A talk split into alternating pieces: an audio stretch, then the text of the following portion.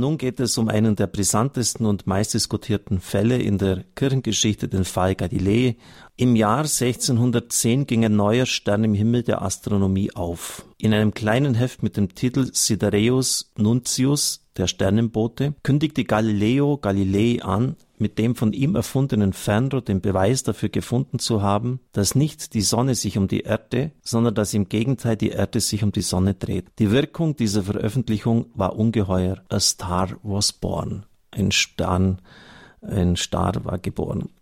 Galileo ließ sich feiern, vom Papst, von den Kardinälen, von den Reichen und Schönen und Mächtigen der Gesellschaft. Die römischen Jesuiten schwärmten von ihm und bezeichneten ihn als hochberühmten und meistbeglückten Sternenforscher. Der Papst selbst erwies ihm die höchsten Ehren und setzt das strenge Hofprotokoll außer Kraft. Galilei sollte nicht vor ihm knien, sondern aufrecht stehend seine neuen Theorien erläutern. Erstaunt treibt man sich die Augen. Galilei vor dem Papst als gefeierter Wissenschaftler, Papst und Kardinäle höchst interessiert an neuen astronomischen Theorien, haben wir nicht gelernt, dass die Kirche vor diesem neuen Weltbild Angst hatte und Galileo aus genau diesem Grund vor das Inquisitionsgericht gezerrt wurde? Worum ging es im Fall Galileo Galilei? Zunächst einmal ging es um zwei unterschiedliche wissenschaftliche Theorien über den Aufbau des Universums. Die vorherrschende Lehrmeinung, die auf dem heidnischen Weltbild der Antike beruhte und nach dem griechischen Mathematik und Astronom Ptolemäus, er starb um 175, benannt wurde, sah die Erde im Mittelpunkt des Universums von der Sonne umkreist. Diese herkömmliche Theorie war damals unglaublich populär. Nicht nur für die breite Masse des Volkes, auch Gelehrte und vor allem die Reformatoren, die sich ja besonders zur Bibeltreue verpflichteten, wussten, die Sonne kreist um die Erde. Das bezeugt die Bibel. Man hat hier immer wieder eine Stelle aus dem Buch Joshua zitiert, wo Joshua sagt, dass die Sonne stillstehen soll, damit er seine Feinde schlagen kann. Das bezeugt die Bibel, das kann jeder Narr jeden Morgen beobachten, wenn er nur die Augen öffnet. Es ist doch klar, dass die Sonne am Firmament aufgeht und dann wird er am anderen Ende verschwindet.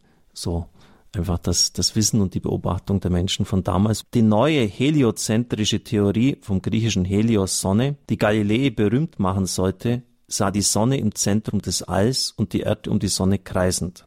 Was für uns heute selbstverständliches Allgemeinwissen ist, war damals brandneu und aufregend. Allerdings war es nicht Galileo Galilei, der diese neue Theorie aufstellte, im Gegenteil.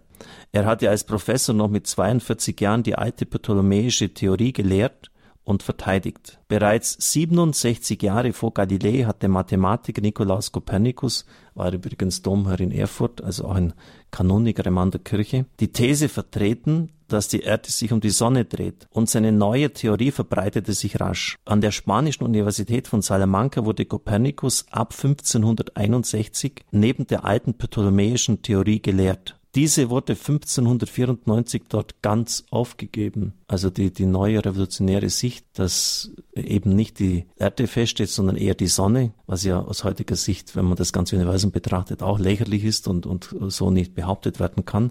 Aber diese neue Sicht damals wurde schon 1594 an der führenden Universität von Salamanca gelehrt und erst 1610, also 16 Jahre später, hat Galilei das dann veröffentlicht. Ein wissenschaftlicher Beweis für die Richtigkeit der neuen Theorien war damals noch nicht möglich. Er konnte erst durch die Kombination von Geometrie und Physik erbracht werden, als Sir Isaac Newton 1648 die Gravitationsgesetze entdeckte. Und dann hat mir noch mein Wissenschaftler gesagt, auch die Schwere der Luft war damals nicht bekannt.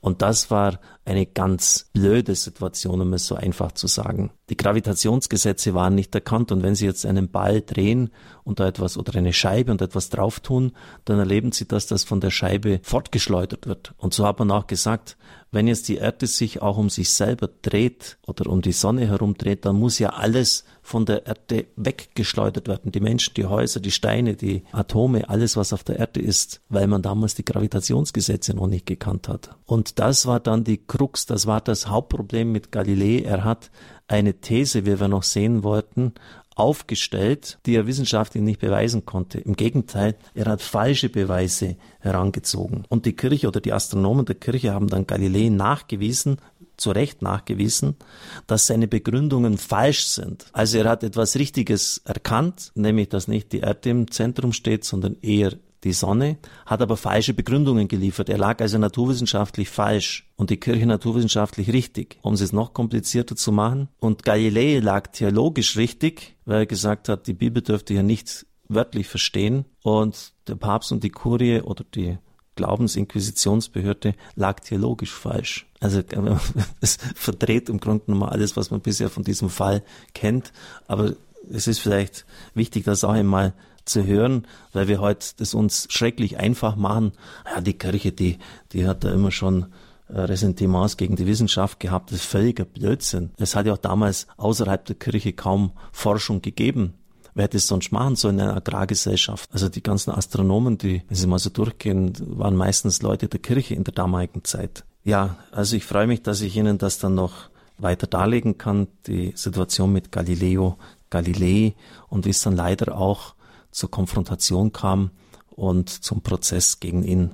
Eine tragische Sache letztlich. Galileo Galilei, so schreibt Ulrich Filler in seinem Bestseller Deine Kirche ist wohl das Letzte, war nicht nur ein großer Wissenschaftler mit unbestrittenen Verdiensten, er war auch ein sehr von sich selbst eingenommener, schwieriger Charakter, der auch vor unwahren Angaben nicht zurückschreckte. Das Fernrohr, das er auf der Titelseite seines Sternesverbotens als seine Erfindung ausgab, hatte vor sechs Jahren bereits den Holländer mit dem Namen Zacharias Janssen erfunden. Also er hat das einfach als für sich selber reklamiert, dass er entdeckt hätte.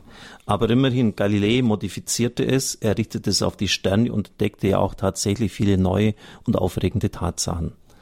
Und als die Inquisition bei den römischen Jesuiten ein Gutachten über die Erkenntnisse Galileis anforderte, wurden seine Entdeckungen, wie etwa die Entdeckung der Jupitermonde, bestätigt. Tatsächlich schien die alte mathematische Theorie des Kopernikus zu solchen astronomischen Tatsachen nur gestützt zu werden. Das überzeugte auch den gelehrten und klugen Kardinal Robert Bellarmin. Er war einer der Inhaber des Amtes für die Inquisition. Man sieht heute noch, wenn man beim jetzigen Inhaber ist, ein großes Bild von Kardinal Bellarmin dort. Dieser führte viele Gespräche mit Galileo und war eigentlich ganz auf dessen Seite. Galilei aber gab sich damit nicht zufrieden. Er machte zwei Fehler, die schließlich zu seinen Prozessen führten. Er wollte seine neue Theorie nicht nur als Hypothese gelten lassen, und er begann verschiedene Stellen der Heiligen Schrift in seinem Sinn zu interpretieren. Im Grunde genommen vertrat die Kirche damals einen sehr modernen Wissenschaftsbegriff. Man darf nicht vergessen, dass das heliozentrische Modell zwar sehr überzeugend, aber noch unbeweisbar war. Also das die Sonne im Mittelpunkt steht, nicht die Erde. Nichts anderes verlangte die Inquisition von Galilei, als dass ein begründeter Zweifel doch erlaubt sein müsse.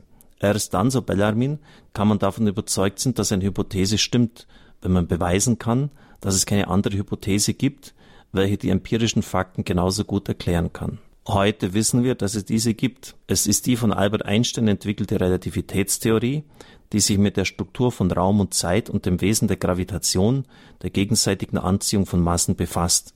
Und dann wird Hans Konrad Zander zitiert. Sind alle Erscheinungen relativ zum Ort des Betrachtenden und Messenden, dann ist das ganze Universum relativ zu unserem Ort, zu unserer alten Erde, wie es der Heilige Geist darstellt in der Bibel. Vielleicht hat Gott vor Einstein etwas von Relativität verstanden, so Hans Konrad Zander in seiner manchmal etwas schnippischen Art.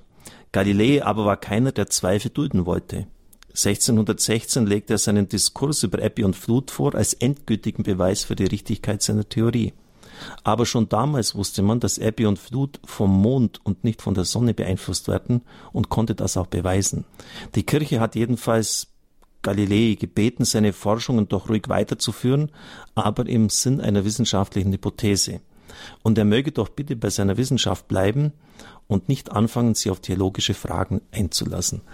Und das, ich werde das jetzt in der nächsten Woche dann weiterführen, hat so dann zu dieser völlig verrückten Konstellation geführt, dass Galilei für etwas, was er richtig erkannt hat, nämlich das heliozentrische Weltbild, eine falsche naturwissenschaftliche Hypothese beigebracht, also falsche Begründungen, nämlich etwa von Ebbe und Flut. Und die vatikanischen Astronomen haben ihm nachgewiesen, dass das nicht stimmt. Man kann also sagen, Galilei hat auf naturwissenschaftlicher Ebene geirrt, nämlich mit seinen Begründungen, die er geliefert hat, die nachweislich falsch waren. Und die Kirche hat auf theologischem Gebiet geirrt, also ganz, ganz verrückt eigentlich. Und Galilei war richtig auf theologischem Gebiet. Da gibt es einige Stellen in den Psalmen, die man so deuten konnte, dass tatsächlich die Erde feststeht und dass die Sonne herumkreist. Wie soll es auch anders sein, wenn wir früh aufwachen, sehen wir, dass die Sonne aufgeht und dann im Westen wieder untergeht. Und so hat man gemeint, dass man das absolut wörtlich festhalten muss. Und Galilei hat theologisch argumentiert und gesagt, das muss eben nicht so sein, man kann es auch ganz anders, nämlich richtiger verstehen. Also die Kirche hat theologisch falsch argumentiert und Galilei hat naturwissenschaftlich falsch argumentiert. Also das ist schon hochinteressant, wenn man sich mal näher damit beschäftigt.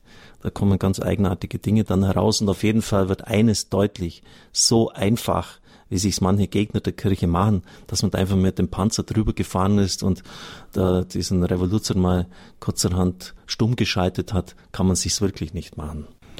Die Frage nach der richtigen Interpretation der Bibel war damals ein heikles Thema. Die Protestanten warfen der Kirche vor, sie sei vom Wort Gottes abgefallen.